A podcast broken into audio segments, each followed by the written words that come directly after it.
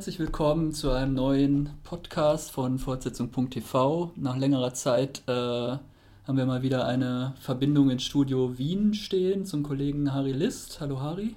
Hallo. Ich dachte ja, das komplette Studio Wien wäre inzwischen zum ORF abgewandert, aber es ist noch nicht ganz so der Fall. Naja, wir haben ja das große Problem, dass der ORF äh, aus Kostengründen dieses Jahr keine österreichischen Serien mehr ausstrahlt. Und deswegen Und, dürft ihr noch keine entwickeln. Genau. Und deswegen wissen wir noch nicht, was wir aus dem Studio Wien berichten sollen. Und weil es keine neuen österreichischen Serien gibt, bist du auch wieder gezwungen, dir amerikanische Netflix-Produktionen anzugucken. Richtig. Und eine der interessantesten immer noch inzwischen in der fünften Staffel angekommen ist Orange is the New Black. Und weil wir, glaube ich, die letzten zwei bis drei Jahre äh, auch schon uns immer dazu verabredet äh, hatten, haben wir uns gedacht, dass wir diese Tradition weiterführen wollen mit der fünften Staffel. Ähm, ja, es gab eigentlich diesmal ja nur einen Handlungsstrang, ne? wenn man so sehen will. Letztes Mal gab es noch so 12 bis 15 verschiedene Handlungsstränge. Diesmal haben wir ja. eigentlich einen Handlungsstrang mehr oder weniger, nämlich die große Revolte im Litchfield-Gefängnis.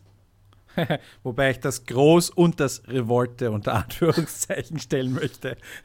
Aber alle Geschichten von allen Figuren sind eigentlich damit verbunden und spielen ja auch innerhalb dieser drei Tage, sind es glaube ich, wo die komplette Staffel äh, spielt.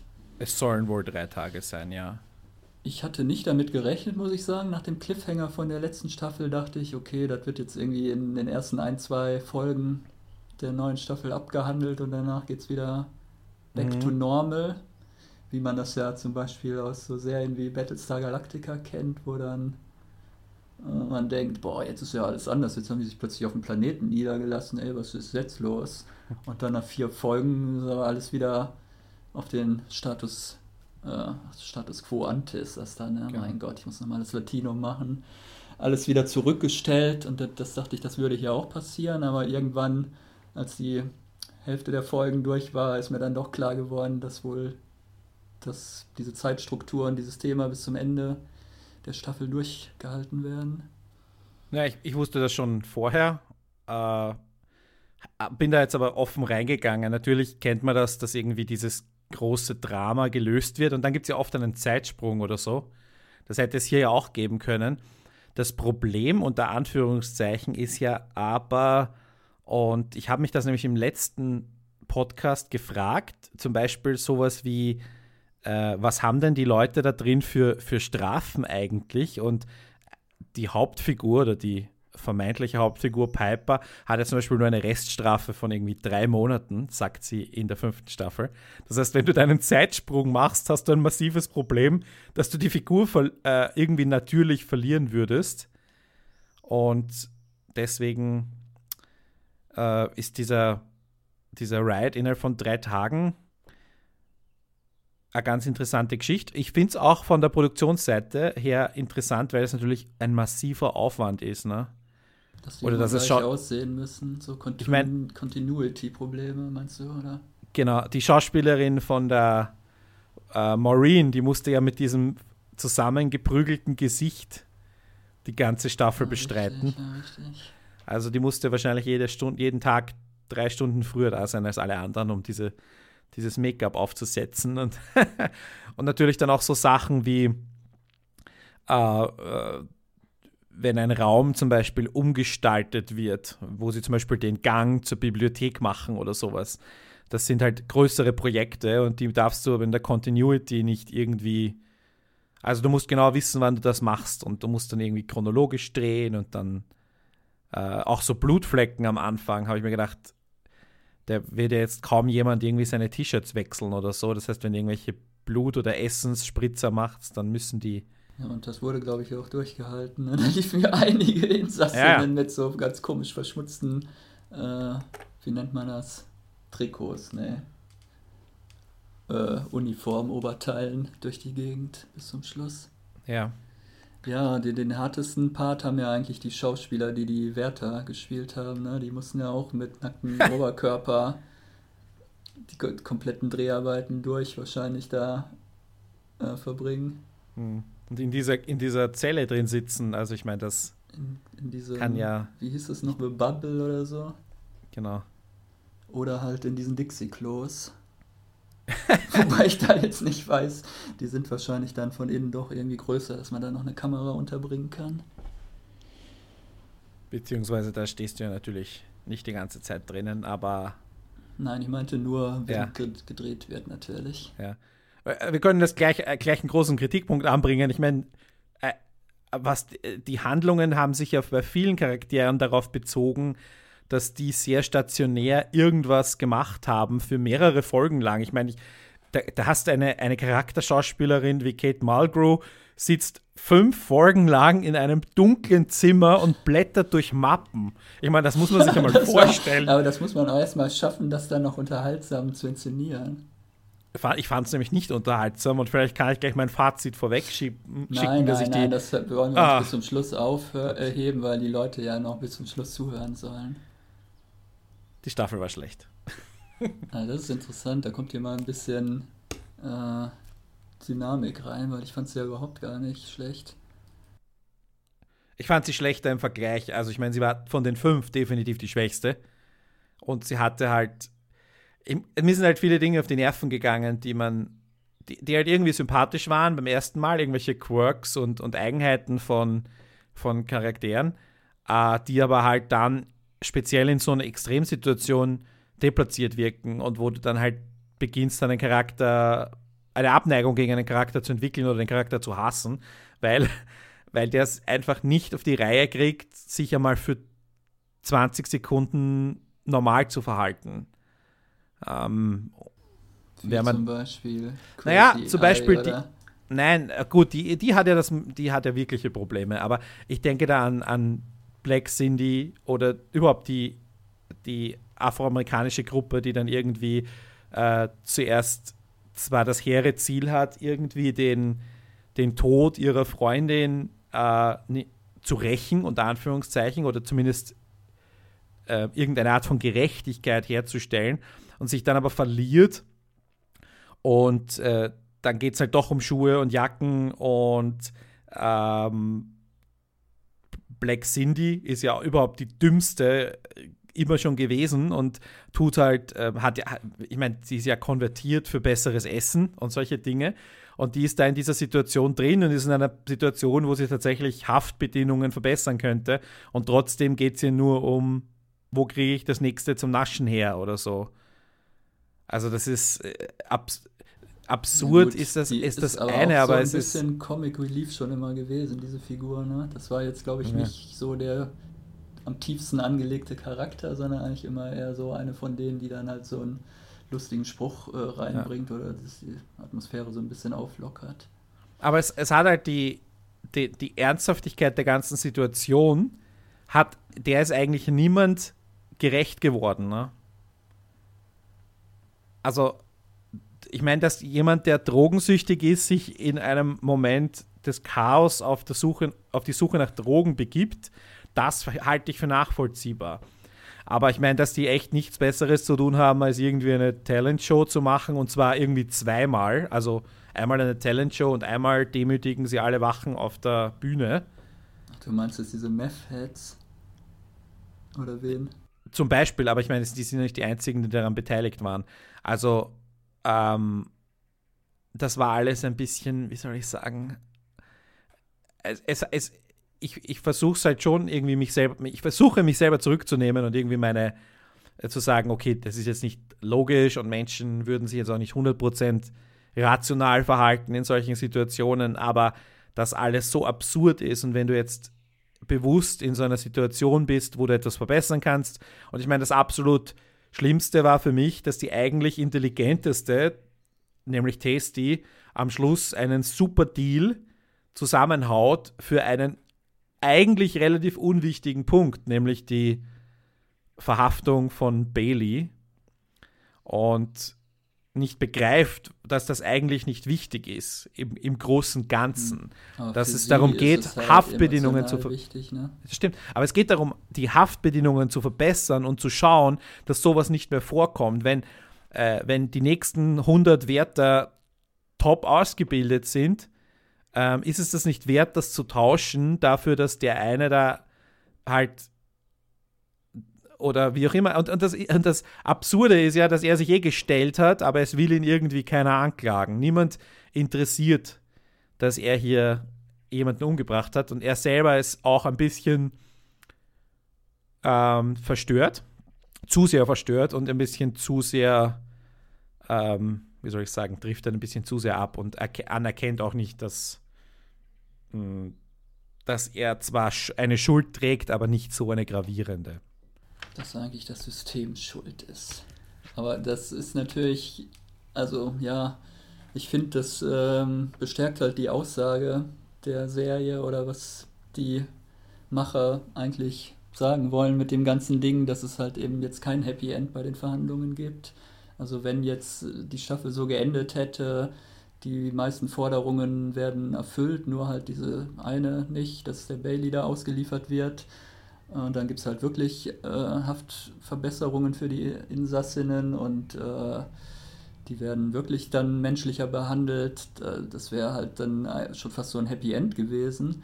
Und das, was die Macher uns, glaube ich, mit dieser ganzen Serie ja sagen wollen, ist eindeutig, es gibt keine Happy Ends im amerikanischen äh, also Justizsystem oder äh, wie sagt man, nicht Strafverfolgung, sondern also Strafvollzug. Haft, als Strafvollzugssystem, genau. Ja. Also das ist ja eigentlich schon eine Aussage, die sich durch die letzten Staffeln schon durchzieht, von Staffel zu Staffel ja auch immer stärker thematisiert wurde eigentlich und die Haftbedingungen wurden eigentlich auch immer schlechter von, von Folge zu Folge mit dieser mhm. Privatisierung dann dadurch, dass man es dann in die Hand von diesem Privatunternehmen, das nur an Profiten äh, interessiert ist, gelegt hat. Und das kommt ja ganz bitter dann eigentlich in den letzten Folgen, vor allem in der letzten Folge dann halt wieder durch, dass halt diese ganzen Bemühungen, äh, alle Hoffnung, die da reingesteckt wurde in diese Verhandlungen, eigentlich haben sie ja sogar den Caputo auch auf ihrer Seite, weil der sich ja so seine Menschlichkeit zumindest noch bewahrt hat und auch der Meinung ist, es geht irgendwie so alles nicht äh, und man kann halt so, ein, äh, so eine Institution nicht äh, profitorientiert führen. Aber diese ganze mhm. Hoffnung, die, die ist dann zum Schluss halt wieder für die Cuts, weil dann kommen halt doch irgendwann die Squad-Teams da rein und dann wird halt keine einzige Forderung wahrscheinlich erfüllt. Und also war eigentlich ein Ende, was ich sehr plausibel fand und was halt meiner Meinung nach die Gesamtaussage der Serie doch nochmal sehr gut auf den Punkt gebracht hat. Ja, das Problem ist halt, du hast wirklich einen, also du hast da drinnen kaum mehr Insassinnen, die noch irgendwie normal sind. Aber ja. es ist natürlich eine Comedy-Serie immer noch, ne? oder Dramedy. Das ist halt die Frage, ne? Aber Und das finde ich halt, merkt man ja doch auch immer noch äh, relativ stark. Zum einen dadurch, dass dann immer so merkwürdige, also was ich dann eher das schwächste Element an der Serie immer finde, dieser merkwürdige Fäkalhumor oder diese komischen äh, gibt es dann halt immer so Sachen, die lustig sein sollen, über irgendwelche Toilettensituationen und irgendwas. Daran merkt man es halt, dass es irgendwie dann doch noch Comedy sein soll und halt auch, was du schon meintest, dass äh, die meisten Figuren sich dann halt doch nicht so verhalten, wie man sich in der Re Realität in der Situation verhalten würde. Es ist halt schon immer irgendwie komödiantisch überspitzt.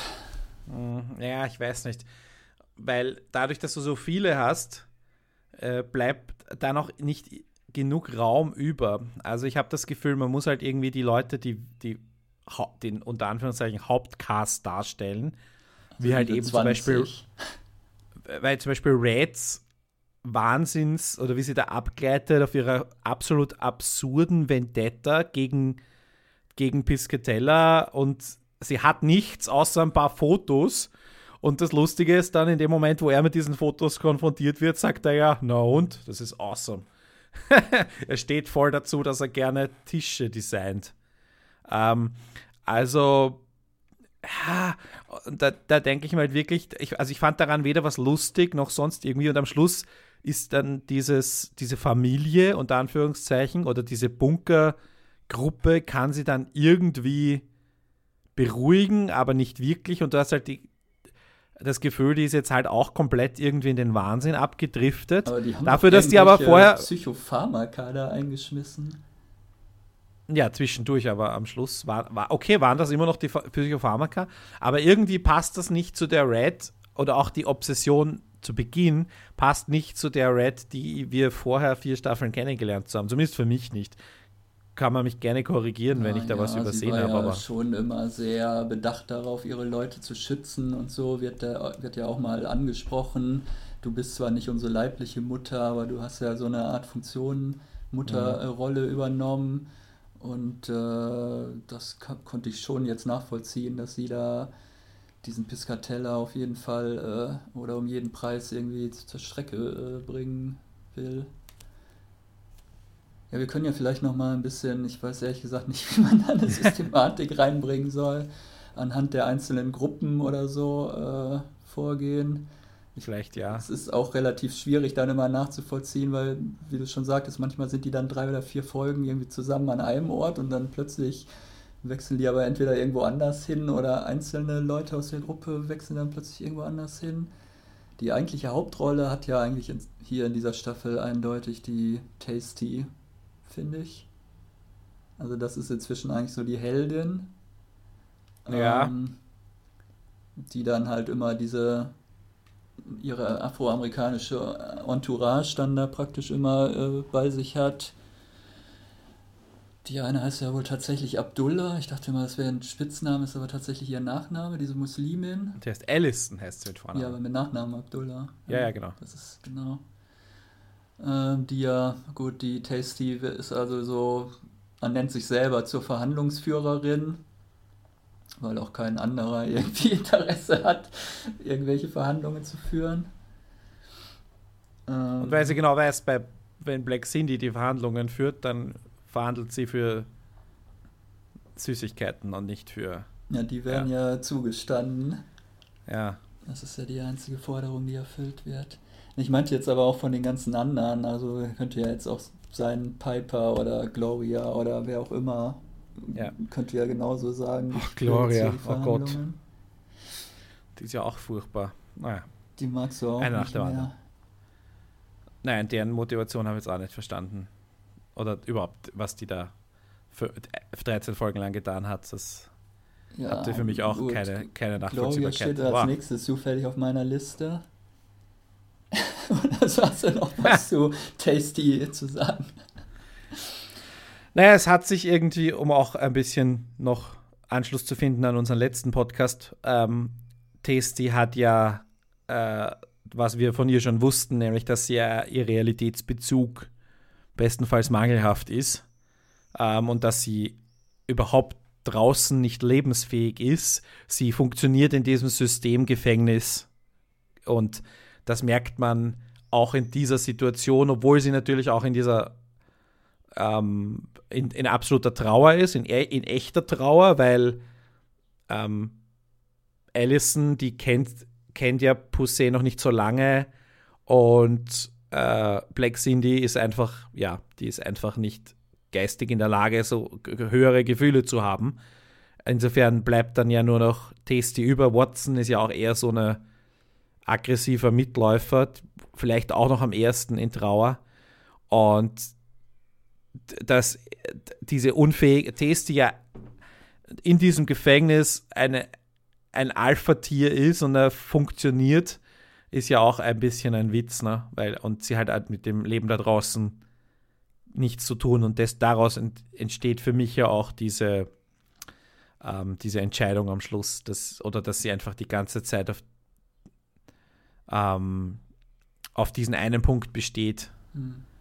Wobei Tasty ja in der letzten Staffel schon eigentlich relativ auch so die, die Zügel in die Hand genommen hat, äh, als sie da die, als, als Assistentin von Caputo oder als was sie da gearbeitet hat. Und wo sie ja auch doch schon so einen äh, Eindruck machte, sie schmeißt da jetzt den Laden oder äh, hat sich das zumindest selber eingeredet. Ja. Also das ist ja schon eine Entwicklung über die Staffeln hinweg, dass sie irgendwie so in so eine Führungsposition Mhm. da reingekommen ist. Sage ich ja, sie funktioniert im Gefängnis wunderbar. Und wir haben ja erlebt, dass sie ist ja entlassen worden und wir sehen ja jetzt auch wieder eine Backstory von ihr, wie sie draußen einfach nicht mit, funktioniert. Und mit, mit ihrer, äh, wie sagt man, Birth Mother, leiblichen Mutter. Ja. Äh, genau, gibt es ja eine Rückblende. Ähm, ja. Allison und Watson haben auch Rückblenden, wenn wir in der Gruppe noch geschwind bleiben. Ich kann mich tatsächlich nicht an die Rückblende von dieser Janae erinnern. Was, äh, was war da? Das war, äh, wo sie in einer, sie ist in einer öffentlichen Schule und dürfte sehr talentiert sein.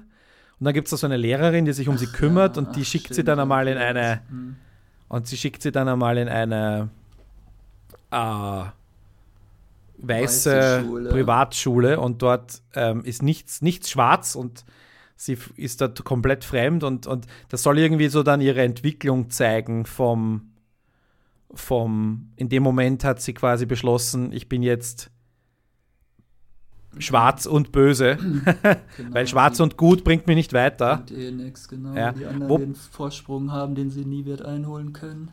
Ist aber ein bisschen eine, es steht ein bisschen im Widerspruch zu ihrer ersten Rückblende in der ersten oder zweiten Staffel, weil Watson oder Cheney ähm, hat ja auch muss, ist ja auch wohl muslimisch erzogen und dürfte sich mit ihren Eltern irgendwie verkracht haben, weil sie ja so eine Sportlerin ist. Das, ja, das passt jetzt Vorteil, da irgendwie nicht zusammen. Alter sich komplett nicht mehr an irgendwas erinnern kann, was vor drei Jahren passiert ist. Also mich, mich hat das irgendwie irritiert. Zuerst ist sie eine super Schülerin, dann wird sie zur Top-Sportlerin, gleichzeitig hat sie ähm, ja irgendwie den, den, den muslimischen Hintergrund, der aber nie eine Rolle gespielt hat, oder so wirklich eine Rolle gespielt hat. Und sie hatte auch keinerlei Anknüpfungspunkte mit Allison, deren Backstory ja ist, dass sie in einer ähm, äh, polygamen Ehe lebt. Mhm. Allerdings haben wir nicht erfahren, was ihr Verbrechen war. Also wir können das irgendwie vielleicht raten, dass sie da eventuell in dieser Beziehung irgendwas getan hat. Allerdings sind wir ja hier immer noch ähm, in einer frühen Staffel. nein, wir sind hier noch in einer in einem Gefängnis, wo jetzt keine, mit Ausnahme von, von Pensataki sind da keine Mörderinnen und Frieda ja, sind keine Frieda, Mörder. die irgendwie offensichtlich irgendwelche Leute um die Ecke gebracht hat. Genau, aber die ist aus Altersgründen dort. So, aber ansonsten sind außer Pensataki keine Mörder dort. Die hat aber noch nicht diese Gnadenermäßigung, äh, äh, Entlassung bekommen. Das stimmt, die ist einfach nur. Ja auch noch. Die ist lebenslänglich und hat offenbar kein Problem dargestellt und deswegen wurde sie dann irgendwie downgegradet wahrscheinlich von. Man lernt immer wieder interessante Sachen über das amerikanische äh, Strafvollzugssystem. man muss nur alt genug sein, dann kommt man auch mit Mord in so eine äh, Low-Security-Einrichtung? Naja, so, ist auch eine Kostenfrage, ne? weil Maximum Security ist ja viel teurer. Also insofern, wenn der Insasse keine Probleme macht, dann. Also Kann man so. Sie auch gleich auf die Straße schmeißen. das stimmt vielleicht. Noch ein paar ja. Jahre, bis sie Demenz einsetzen, dann kann man sie auch einfach auf die Straße schmeißen und in die Gesellschaft entlassen. Genau. Ich muss auf jeden Fall sagen, mir hat Tasty gut gefallen. Ich muss auch finde eigentlich, dass die Schauspielerin äh, sich hier eigentlich äh, auf die Emmy-Nominierungslisten gespielt haben müsste mit der Performance. Ich muss jetzt mal kurz gucken, wie diese ganzen Schauspielerinnen eigentlich heißt. Sie heißt Danielle Brooks. Heißt Danielle sie. Brooks, genau, fand ich sehr gut. Wie ich insgesamt eigentlich sagen muss, dass ich einige Schauspielerinnenleistungen äh, eigentlich herausragend fand, wieder, oder diese Staffel. Absolut. Also schauspielerisch ist, glaube ich, das geringste Problem, was die Serie hat. Okay. Das muss ich definitiv sagen. Da ist Gut, mir jetzt ja, niemand aufgefallen, der jetzt irgendwie, außer Taylor Schilling. ja, das ist aber, sowieso, da wurde ja auch, wie ich gesehen habe, im Internet wild spekuliert, ob die jetzt nicht vielleicht diese Staffel draufgehen würde. Und ich glaube, das würde auch niemand bedauern. Um das mal kurz ja. zusammenzufassen. Wir können ja gleich bei denen weitermachen. Ne? Ich meine, was ist passiert? Piper und Alex, die Soap, ging weiter die und endete. Fünf Folgen, wo ich immer das Gefühl hatte, da wird jetzt wirklich den beiden immer pro Folge zwei Minuten Screentime gegeben, um das irgendwie zu rechtfertigen, dass die ja noch zu den Hauptdarstellerinnen gehören. Richtig. Und dann kommen die in diese ernste Situation, eher, wie soll ich sagen, eher zufällig. Äh, und in dieser ernsten Situation ändert sich ihr Leben und oder Piper beschließt, ihr Leben zu ändern, macht einen, einen den schlechtesten Heiratsantrag und, de, und den schlechtesten, unromantischsten und was auch immer Heiratsantrag der Fernsehgeschichte. Und wie gesagt, ihre Reststrafe sind drei Monate. Jetzt könnte ich mir gut vorstellen, dass die ähm, nächste Staffel nicht mehr dabei ist oder zumindest nur noch am Anfang dabei ist und dass die, es mit den beiden wirklich war. Ja, es gibt keinen Grund mehr, die irgendwie weiter zu beschäftigen, meiner Ansicht Na, nach. Weil, mit was glaub, denn? Weil Laura Prepton ziemlich heiß ist, ne? wird aus Rücksicht auf die männlichen Zuschauer die noch weiter äh, beschäftigt. Ja, okay, aber da könntest du ja, ich weiß nicht, irgendwelche günstigeren einkaufen, oder? Okay, ich meine, also ja. günstigere Schauspielerinnen. Ja, Wenn's, irgendwann wenn nach ungefähr nach der Hälfte der Staffel äh, bekommt Piper ja dann doch noch ein bisschen was zu tun, weil sie dann plötzlich doch irgendwie beschließt, äh, ist doch eine gute Sache, dieser Aufstand, und ich mache da jetzt doch irgendwie mit und verbündet sich dann ja plötzlich so ein bisschen mit Tasty und den anderen. Also es ist alles so ein bisschen ja. gequält, dass man irgendwie diese Figur da immer äh, unterbringen muss oder halt nicht ganz fallen lassen kann. Wobei wäre sie eigentlich die also sie wäre komplett geeignet, oder? Irgendwie eine, eine Führungsposition Nein, einzunehmen. Sie hat einen Seifenladen in den Konkurs geführt. oder was das da war in Brooklyn. Ich weiß nicht, war sie im Konkurs? Sie war halt im Gefängnis, aber. Nee, den hat sie, der ist doch irgendwie den Bach runtergegangen, der Laden. Ja, aber dafür hat sie ein erfolgreiches Panty-Business aufgebaut. Ah, okay. War das so Nein, aber sie wäre jetzt. Sie wäre. Sie ist, sie ist gebildet, sie äh, wäre auch wahrscheinlich für das Gegenüber ein, ein Verhandlungspartner, der jetzt nicht sofort irgendwie jedem ins Gesicht fahren würde, wie man so schön sagt. Ähm, sie wäre ein, äh, sie hätte auch wahrscheinlich einen, einen Blick aufs große Ganze. Ich glaube schon, dass es, sie wäre irgendwie schon ein guter, logischer Partner. Und sie hat irgendwie, okay, sie hat sich mit den Latinos ein bisschen verscherzt.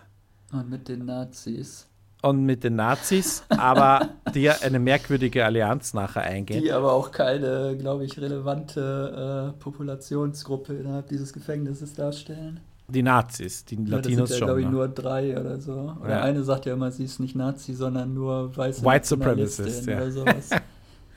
genau. Es ist übrigens diese Staffel das passiert, was ich letzte Staffel schon befürchtet hatte. Inzwischen sind auch die Nazis sympathisch. ja, witzigerweise. Äh, beziehungsweise, ich meine, richtig unsympathisch ist ja generell niemand. Ja, ne? also, also, unsympathisch sind mir eindeutig diese beiden Meth-Heads, äh, Leanne und Angie. Die finde ich also wirklich ganz. Ja. Also, die haben natürlich ihre Funktion für die Serie, aber die sind mir wirklich persönlich sehr unsympathisch. Und sie sind nicht mehr unterhaltsam. Sie waren mal unterhaltsam, äh, aber das, sie sind sehr redundant. Ja. Muss, man, muss man auch dazu sagen.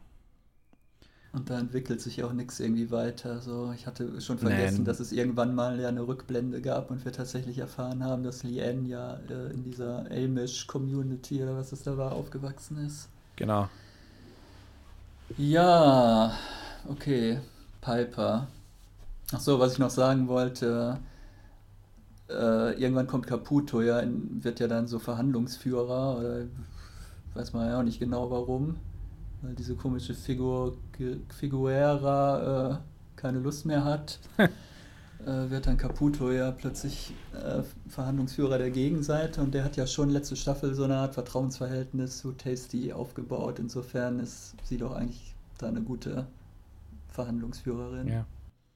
Figuera ist ja auch keine wirklich böse, ne? Die war irgendwie böse, aber auch nie wirklich. Und in dieser Staffel ist sie hat sie zwar einen Auftrag, aber sie ist jetzt nicht. Sie ist halt realistisch, ne? Sie ist nicht. Äh, sie geht ja nicht in das Gespräch rein mit dem Auftrag, halte sich hin oder was auch immer, ne? Also. Oder? Nee, die ist, nicht, die ist auch nicht böse. Nee, nee, sie wirkt auch, wird eindeutig sympathischer gezeichnet als vorher, ja. Inzwischen sind alle irgendwie sympathisch, außer Piscatella. Ja, der ist halt. Ja, wir haben dann noch äh, die eine Afroamerikanerin, die wir, glaube ich, noch nicht erwähnt haben, nämlich Suzanne, die äh, starke Probleme bekommt, weil sie halt keinen Zugang mehr zu ihren Medikamenten hat. Und da war, fand ich sehr schön, ähm, ach so, Lorna übernimmt ja die Apotheke. Ich weiß auch nicht so genau, warum sie sich da jetzt qualifiziert fühlt. Und ähm, sagt ja dann zu ihr sowas wie, äh, sei einfach du selbst und du brauchst diese Medikamente nicht, weil die verändern nur deine Persönlichkeit und ist doch viel besser, wenn du deine wahre Persönlichkeit rauslässt oder so, sinngemäß. Na gut, das ist die, die Wahnsinnige, sagt das der anderen Wahnsinnigen. Was ich aber auch einen interessanten Diskurs fand, also hat ja Foucault oder so auch mal sowas ähnliches geschrieben, ne? dass eigentlich die Verrückten nur angemessen auf die Gesellschaft reagieren würden. ja. Also ist doch eigentlich immer ganz interessant, was noch nebenbei so für gesellschaftliche Diskurse eingeflochten werden, finde ich. Und äh, Morello ist ja, da könnte man auch irgendwie davon sagen, ja, ihr Wahnsinn und ihre Einbildungen sind irgendwie auch redundant, aber die, diesmal ist Spoiler. sie ja wirklich. Spoiler, sie ist ja wirklich. Schwanger. Also, und äh, was ich aber glaube, ist, sie hat irgendwie ähm, zwischendurch so eine Art von, ich nennen wir es mal Selbstheilung, ja. also quasi die Normalität besteht darin, dass es jemanden gibt, nämlich Niki, die sie wirklich liebt und die eine ernsthafte, einen ernsthaften Partner darstellt. Ne, und in der Welt, in der Lorna lebt. Ja, den sie aber trotzdem zurückweist. Genau. Ja, genau. Und da gibt es aber einen Moment, also zum einen haben sie ja Sex miteinander und dann gibt es auch einen Moment, wo Nikki irgendjemand anderen das erzählt und sie hört das irgendwie auf der anderen Seite der, der Wand und ähm, man hat dann irgendwie so das Gefühl, jetzt könnte das zu einem Happy End kommen. Und dann kommt sie aber darauf, dass sie wirklich schwanger ist und jetzt weiß sie nicht mehr, in welcher, in welcher Welt sie lebt. Und sie flüchtet sich wieder in die, in die Wahnsinnswelt und in dieser Wahnsinnswelt hat sie jemand anderen Wahnsinnigen gefunden, nämlich den Winz, der sie geheiratet hat und ähm, der natürlich keine Option darstellt außerhalb der Gefängnismauern. Und das heißt, sie hatte kurz die Möglichkeit für eine Art Happy End mit Niki. Und diese äh, Option ist jetzt weggefallen und sie wird konfrontiert mit einer komplett anderen Realität. Mit einer Realität in ihrer Wahnsinnswelt, nämlich, dass sie schwanger ist und ein Kind kriegen wird, aber der Vater nicht da ist, der Vater auch nie da sein wird. Sie, das, sie ein Kind im Gefängnis bekommt, sie das Kind dann wahrscheinlich hergeben muss und dann kann sie irgendwelche Geschichten über das Kind erfinden. Ja, aber sie wird doch irgendwann mal entlassen. Also sie hat doch, was hat sie denn? Hat doch kein schweres Verbrechen begangen, glaube ich. Das ist eine gute Frage, aber sie ist auf jeden Fall noch länger drin. Also. Naja. Wir haben ja am Ende der Staffel erfahren, dass der Vater bereit ist, auf sie zu warten. Aber du bist, ich merke das schon, du bist auf die Happy Ends aus. ich bin, auf, ich bin darauf aus, dass ein paar Leute weggestrichen werden. Es ist aber eindeutig noch zu früh. Es wurden ja diverse Staffeln schon bestellt im Voraus. Also äh, sechste und siebte auf jeden noch Fall noch. Nicht ja. auf die Happy Ends hinarbeiten. Es, gäbe, es geht darum, dass ein paar Leute, also dass man das Ganze auf ein zurechtstutzt, sagen wir es mal so. Es, also, es, sind einfach zu viele Leute. Aber doch nicht Lorna ist eine meiner Lieblingsfiguren eigentlich. Ja, sag ich ja. Ich, ich sage, ich habe nur beschrieben, was mit ihr los war. Ich habe nicht gesagt, ich sage, ja. es, es gab die Option auf ein Happy End. Ich sage nicht, dass ich das will. Ich sage nur, das war, das ist passiert. Also und das ist vielleicht. Schon dann, dann Nikki raus. Das die ist sie sowieso nicht. Die hat immer den zweiten Credit äh, irgendwie äh, am Anfang und äh, kommt dann die ersten vier bis fünf Folgen so gut wie gar nicht vor. Und letzte Staffel war das auch schon so, dass sie überhaupt dann erst irgendwie gegen Schluss mal irgendwie einen größeren Part hatte. Ja, die saß ja da in der Einzelhaft, ja. Ja, aber es ist äh, ganz merkwürdig. Also manche Schauspielerinnen haben eindeutig bessere Agenten oder äh, Agenten, die besser verhandelt haben als andere. Ja. Mich wundert es ja, dass, dass Sophia noch vorgekommen ist, weil die hat ja äh, abseits von Orange is the New Black, die Laverne Cox, ja relativ viel Erfolg. Und die war ja auch schon quasi weg in dieser Einzelhaft. Und die, die einzige, die irgendwie über die Einzelhaft entsorgt wurde, also äh, hinausgeschrieben wurde, ist die Nonne, ne? die Sch mhm. Schwester Ingalls. Mhm. Die, äh, ist ja nicht mehr zurückgekommen und dann wird irgendwie so beiläufig erwähnt, ja, ja, die wurde entlassen.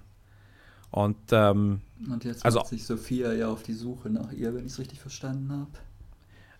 Äh, ja, Sie also lässt so. sich doch da irgendwie verlegen oder äh, ist schon so lange her, eine Woche, dass ich gesehen habe.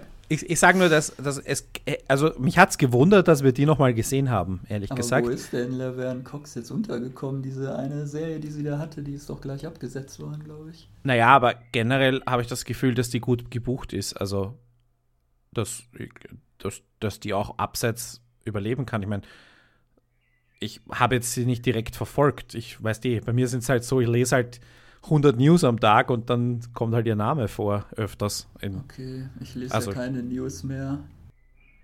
und, und daraus leite ich meine Aussage ab. Also, ich habe jetzt keine empirische oder äh, sonstige Beweise dafür, aber ja. Ja, ich finde es trotzdem immer nett, eigentlich, dass man alle Figuren nochmal unterbringt. Ich meine, man hat ja auch 13 Folgen äh, Zeit, da kann man noch locker 45 bis 50 Figuren nochmal kurz Ja, aber- lassen.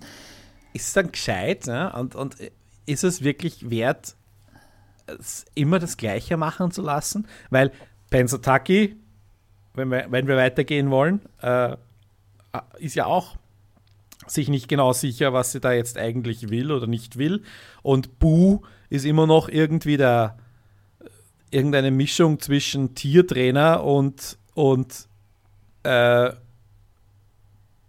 ich weiß nicht, also sie, zum einen versucht sie sie zu erziehen, jemanden, der offenbar auch ein komplett gestörtes Weltbild hat, irgendwie in ein, ein realistisches Weltbild zurückzubringen und zu trainieren tatsächlich. Und auf der anderen Seite hat, verfolgt sie dann immer ihre sexuellen Interessen. Was aber auch irgendwie schön war, diesmal diese lesbische Beziehung zu der äh, MCC, nee, wie heißt das? Linda from MCC Purchasing. Angestellten, das war doch irgendwie herrlich. Also Linda weiß, from so Purchasing, eine- muss ich immer sagen. Bitte? Sie sagen immer Linda from Purchasing.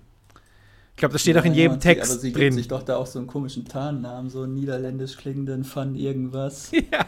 Es ist ja auch großartig, dass sie dann niemand erkennt oder alle immer so, irgendwie kommen sie mir bekannt vor.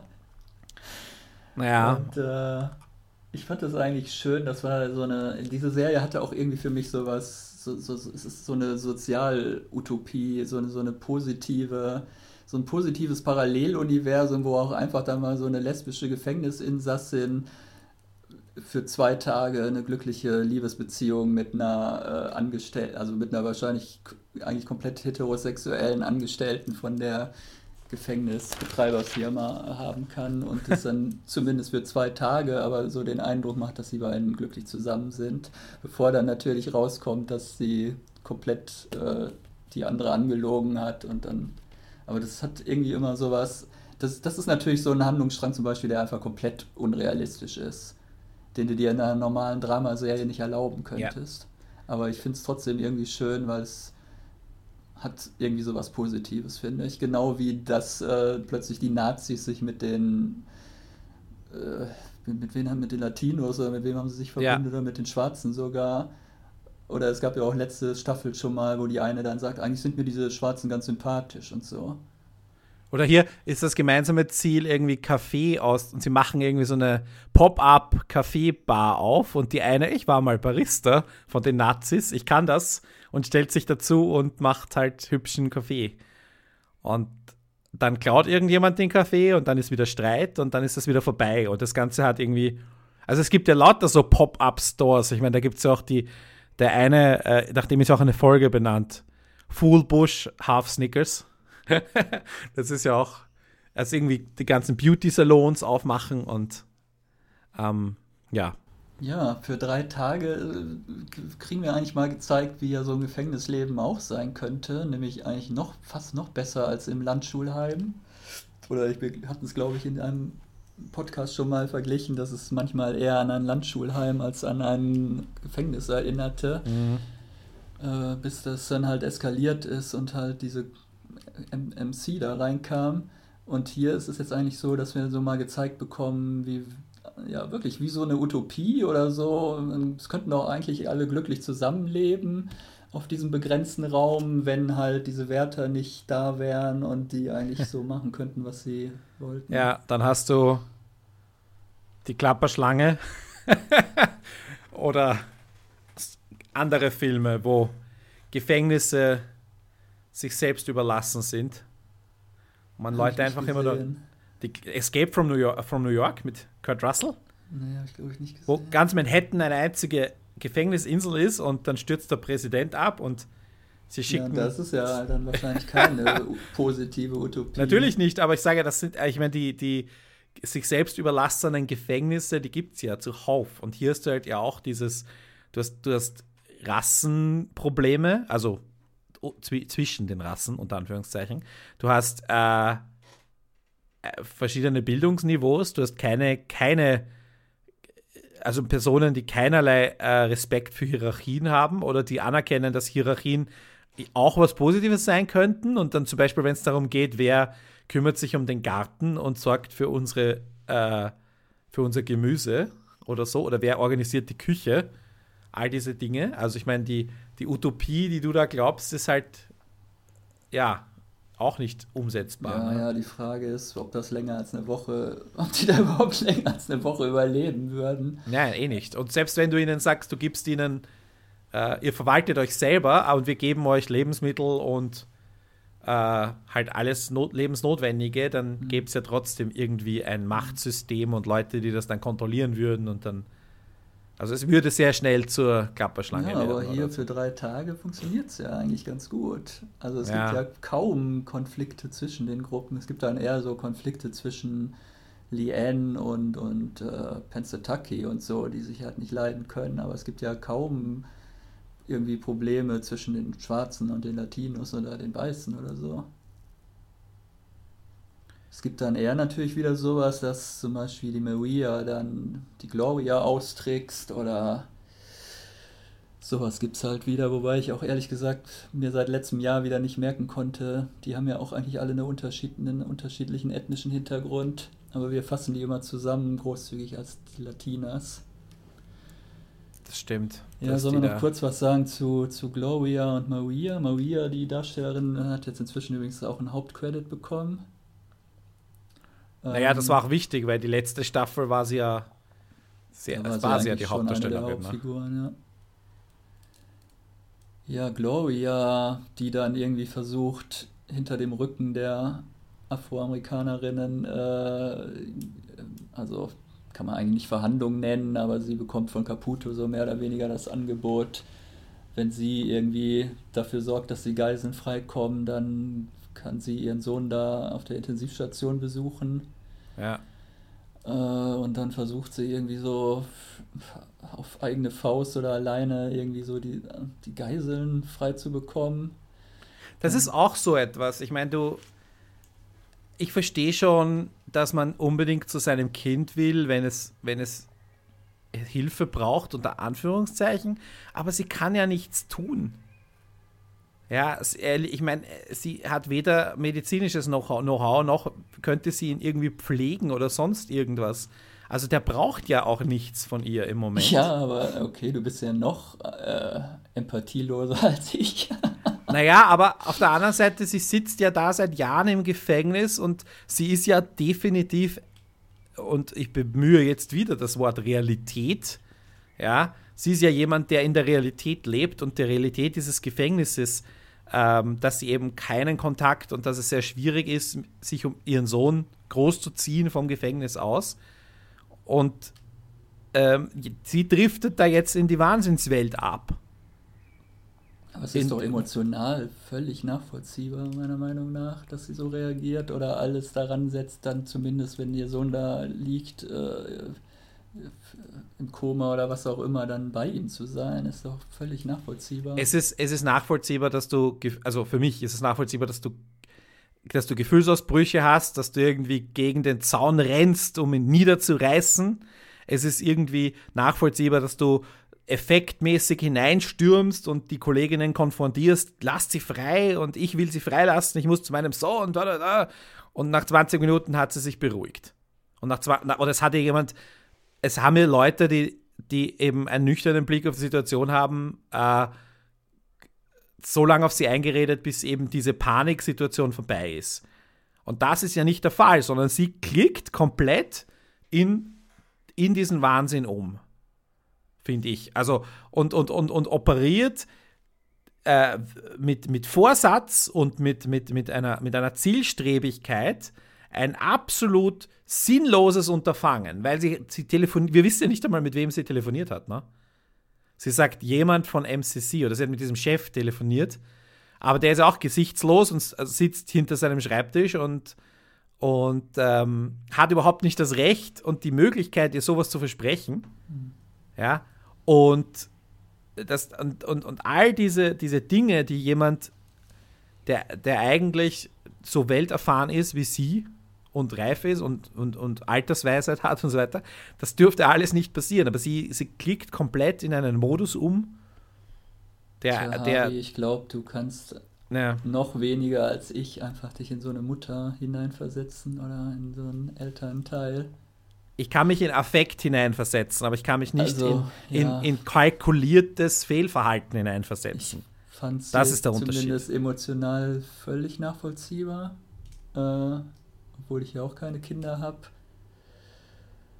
Äh, es führt auch noch zu einer sehr schönen und auch sehr gut gespielten Szene meiner Meinung nach zwischen Gloria und Maria. Und die Maria kommt ja dann eigentlich, also wenn ich es richtig verstanden habe, äh, auf den Trichter, dass sie das jetzt genauso machen könnte. Sie bekommt ja auch von Caputo am Anfang was versprochen, irgendwie so nach dem Motto, äh, es ist ja gar nicht gesagt, dass du irgendwie eine Strafverlängerung bekommst, weil die, das steht eh noch nicht in deiner Akte und äh, so Stimmt. nach dem Motto, wenn du dich hier ruhig verhältst oder mir irgendwie hilfst, dann, dann äh, kommst du hier schon schnell wieder raus und kannst dann, also eine Tochter hat sie hier, glaube ich. Ja, sie war ja schwanger, ne? sie Tochter ja. äh, wiedersehen. Und äh, ja, dann versucht sie ja erst diese merkwürdige, ich habe das jetzt genannt, die Anti-Riot-Bewegung, die da nicht mitmachen will bei dem Aufstand, sondern sich da irgendwie draußen Freiluft, Ferienlager einrichtet. Und nach diesem Gespräch mit Gloria switcht sie da ja dann noch so ein bisschen um und also war sie es, die die Geiseln dann letztendlich eigentlich freigelassen hat? Ja, ja. ja. Sie hat den Zaun aufgeschnitten und die Klos. Sie waren ja alle Geiseln schon in den Klos, bis auf Loose Jack. Genau, das war aber, glaube ich, offscreen. Das, das stimmt. Befreiungsaktion, ja. ja. Und sie sitzt ja dann im, äh, im Trailer von, ähm, von der Polizei, ne? in, dem, in dem Wohnwagen sitzt sie ja drin und verhandelt. Aber eigentlich, also ich habe es so interpretiert, weder wird die jetzt früher entlassen und noch die Gloria, noch, äh, also eigentlich sind am Ende alle gearscht. Naja, wir wissen nicht, weil die Situation noch nicht geklärt ist. Weil jetzt ist einmal die, der Riot ist beendet. Punkt. Also sagen wir, wir mal, ja Gloria ist ja nicht durchgekommen mit ihrem Vorhaben. Das heißt, sie wird auf keinen Fall jetzt irgendwie einen Straferlass oder irgendeine Verbesserung ja. bekommen. Gut, bei Maria wissen wir es noch nicht. Aber ich habe eigentlich Und, dieses ganze. Äh, es, ja. Na, es sind zwei Insassinnen ja entl entlaufen, ne? Pensataki und Chang. Und Cheng. ich glaube, Chang, die wir auch die ganze Staffel überhaupt gar nicht. Die ging, glaube ich, am Anfang in dieses Klohäuschen rein und dann haben wir sie nicht mehr gesehen für elf Folgen. Und sie hat dann, immer aus dem Klohäuschen rausgerufen. Wir haben sie nicht einmal gesehen im Klohäuschen. Ja, ja, stimmt. Einmal haben wir sie gehört, besetzt oder so. Und dann ja. zum Schluss sehen wir sie dann rauslaufen. Also, ja, genau. Ähm, und Pensataki, ne? die, die ja bei diesen Wachenhütten genau, die ist ja sich in merkwürdigen Hütte da und simuliert so ein glückliches Eheleben mit diesem Coates, diesem äh, Officer.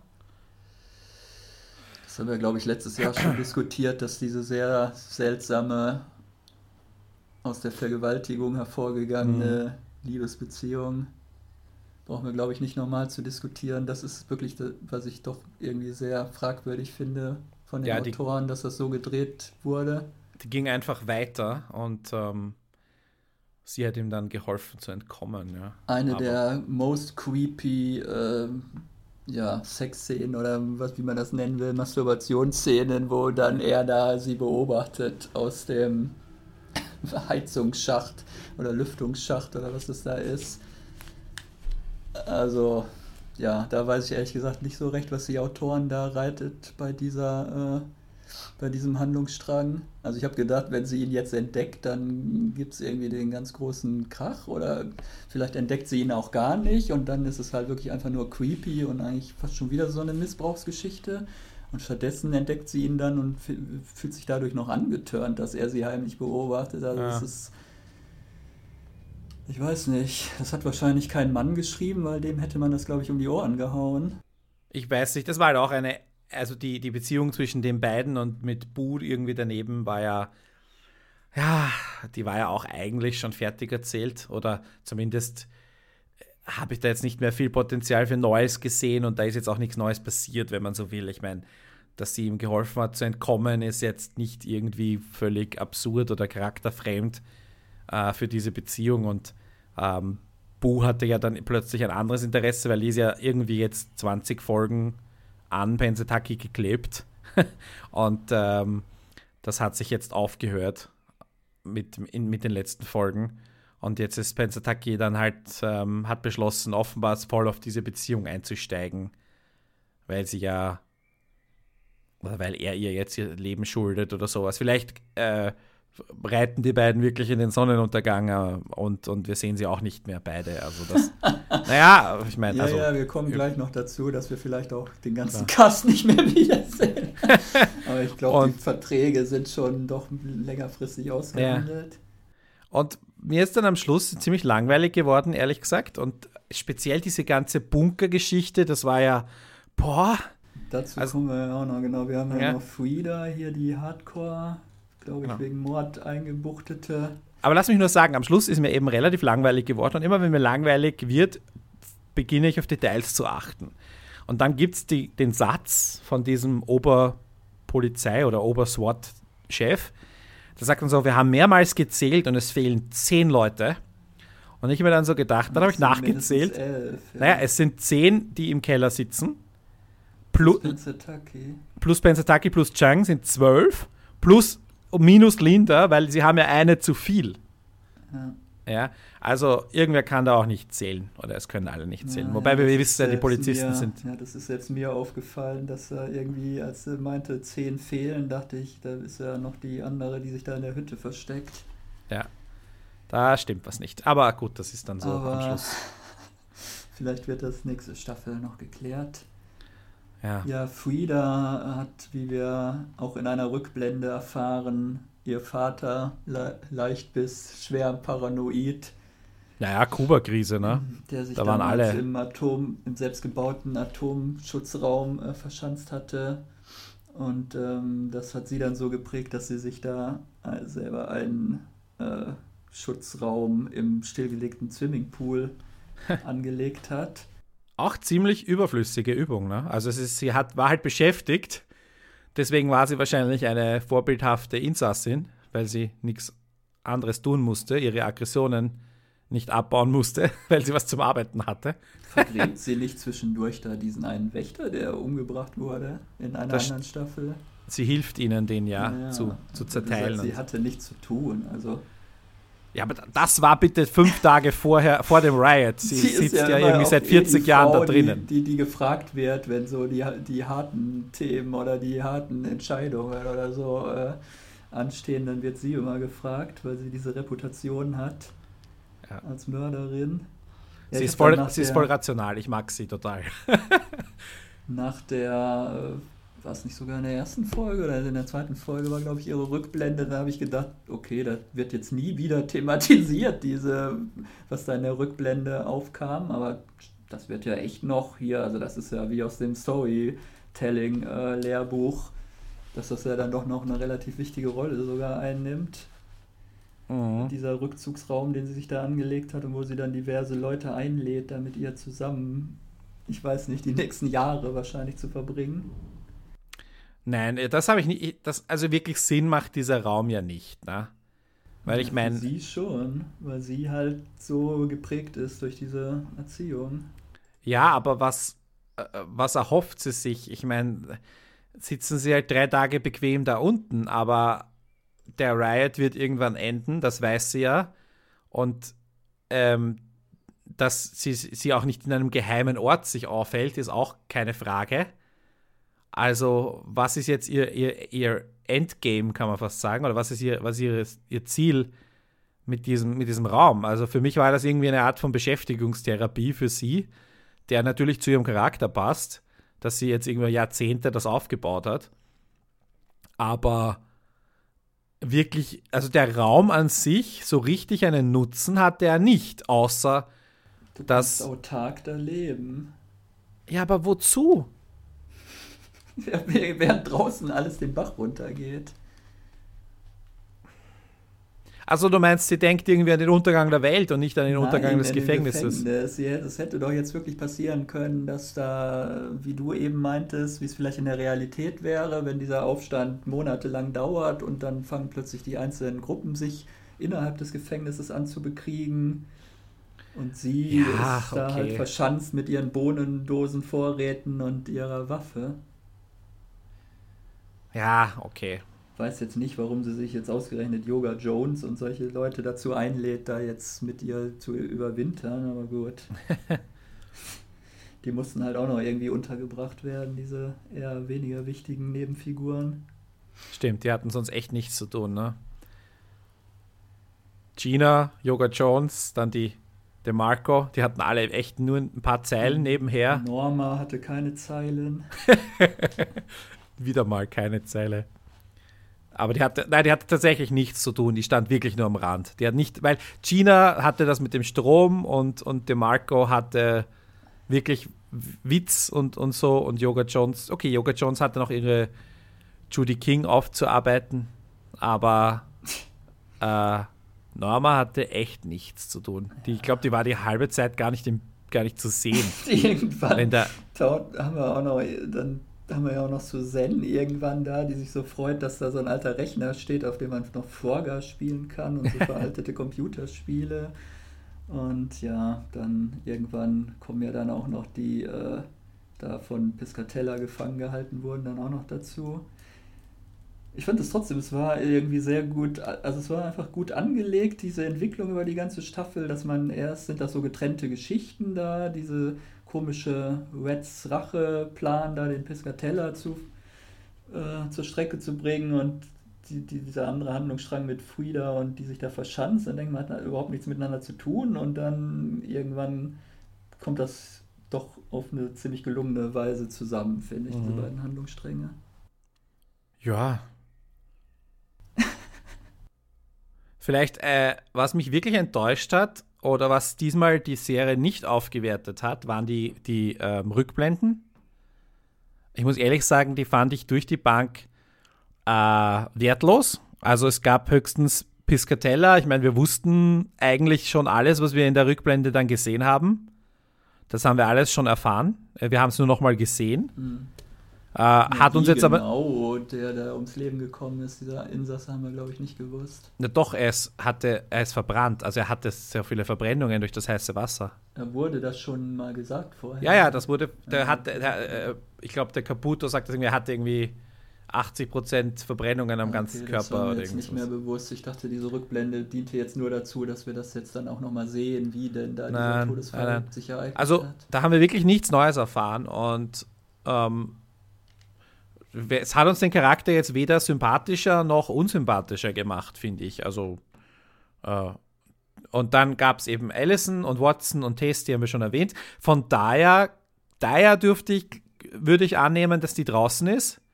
Dadurch, dass sie die unter Anführungszeichen Schuldige war, diejenige, die geschossen hat, von der haben wir noch so eine Kinderrückblende, die übrigens ihre eigene Tochter spielt sie, also die Äh, von der habe ich Schauspielerin. mich die ganze Zeit gefragt, weil ist sie das jetzt selber gewesen? Okay.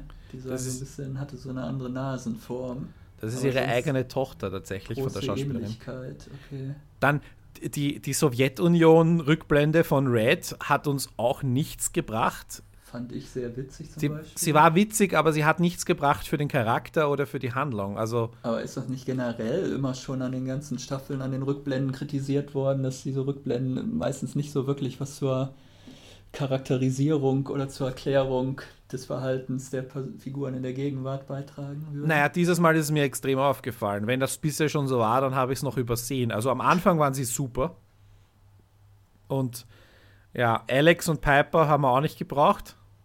Das war halt irgendwie so eine, ähm, da ging es halt auch um die Liebe zwischen den beiden, ne? dass Alex sich betrinkt, nachdem sie sie verraten hat und diese Tattoo-Geschichte.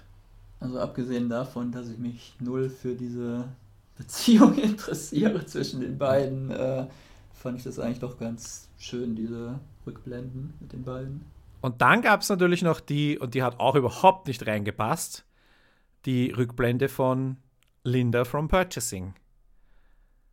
Also die Aber mir das direkt. war extrem lustig. Was hast du für an, äh, an was stellst du für Ansprüche an eine Ja, die dass sie, dass sie irgendeinen Sinn machen für den Rest der Serie. Ich meine, weil lustige Szenen für sich, dann schau irgendeine Sketchshow an. Aber Nein, ich mag ja gerade, wie halt die humorvollen Einschübe mit den ernsten Themen hier miteinander verbunden werden. Wir kritisieren ja sonst oft an so sogenannten Dramedies, dass die entweder null lustig sind oder es dann vielleicht mal einen Gag pro Folge gibt. Und da ist ja eigentlich ganz schön, dass hier tatsächlich manchmal lustige Sachen vorkommen. Aber du hast die, die unfassbar einmalige Möglichkeit in dieser Serie, Tiefgrund zu vermitteln von Charakteren, ohne auf irgendeinen Dialog, Expositionsdialog zurückgreifen zu müssen. Oder du kannst mit diesen, mit diesen konzeptuellen Rückblenden wirklich was Großartiges machen und du hast da Raum dafür und die dauern ja teilweise auch sieben, acht Minuten. Tja, aber wir erfahren doch ein bisschen was über die Beziehung von Daya und ihrer Mutter. Wir erfahren ein bisschen was über äh, die, vielleicht warum Tasty so aus der Bahn geworfen ist. Aber von Tasty hatten wir ja schon einige Rückblenden und die haben uns das alles schon beantwortet.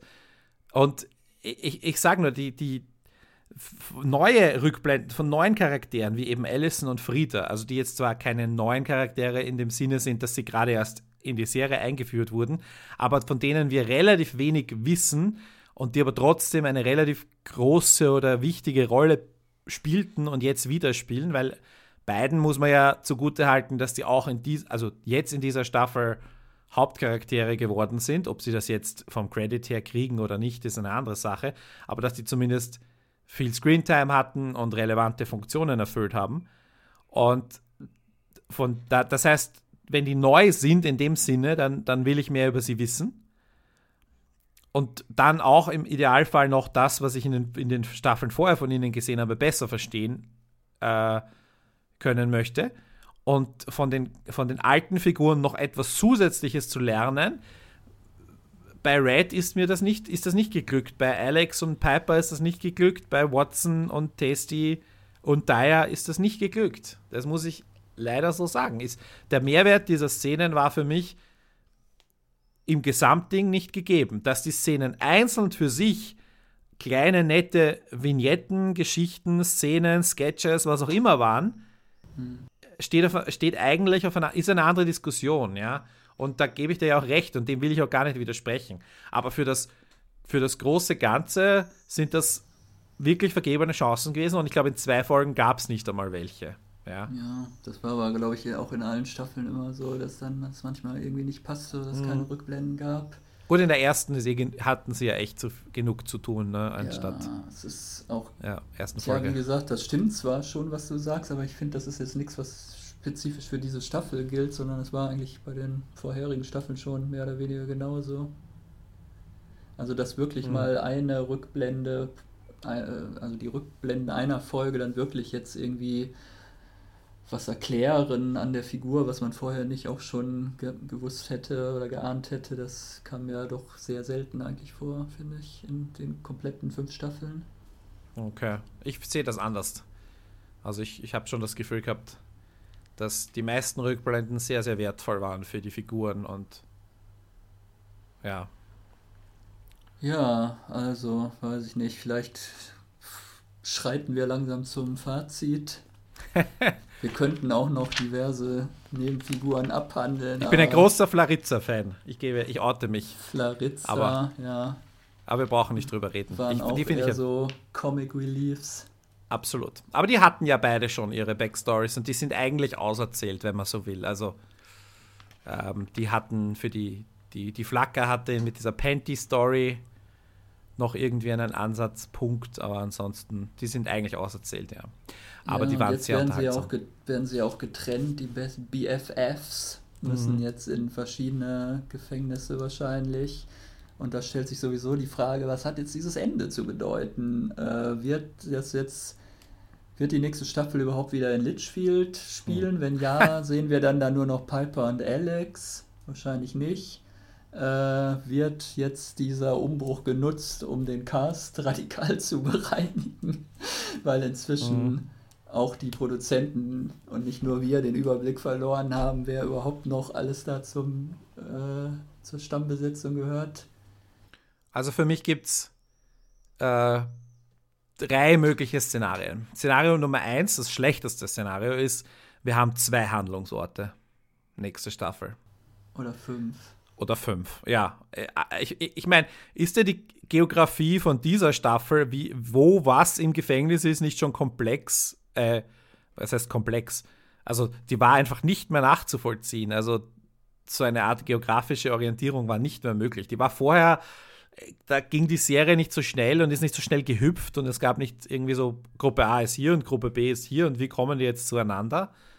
Äh, und das wäre dann der absolute Horror, wenn das dann zwei oder mehr Gefängnisse wären. Also Variante 2 ist, ähm, dass wir irgendwie einen größeren Zeitsprung machen äh, und das Litchfield irgendwie neu aufgebaut wird und eventuell auch das Ganze doch positive Auswirkungen hat und sich voll, das, das, das Gefängnis sich ändert. Ob es das jetzt zum Positiven oder Negativen ist, ist auch wieder so eine Varianten der Variante. Und die Insassinnen aber alle wieder zurückkommen? Ja, nicht alle, aber ich, ich, ich glaube schon, dass sie Cast bereinigen. Glaube ich schon.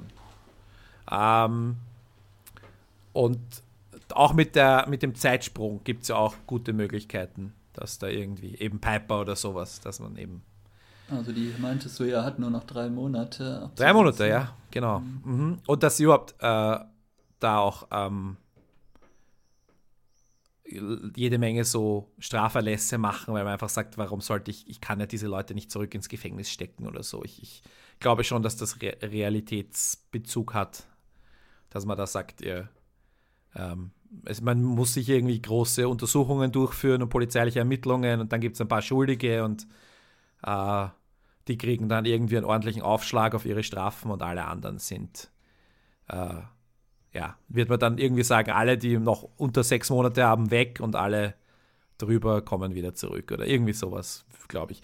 Und Variante 3 ist, ähm, dass wir, halte ja auch keine, für keine gute Variante, dass es so eine Art, ähm,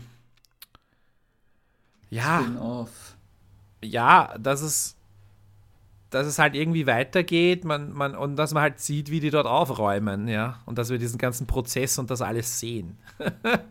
also das, den Prozess im Sinne von ähm, Abfolge von Ereignissen, wie dort aufgeräumt wird, und den Prozess im Sinne von Gerichtsverhandlung. Also Naja gut, Das das, auch- halte ich, glaube ich, für die unwahrscheinlichste Lösung. Ja, dass halt dort irgendwie.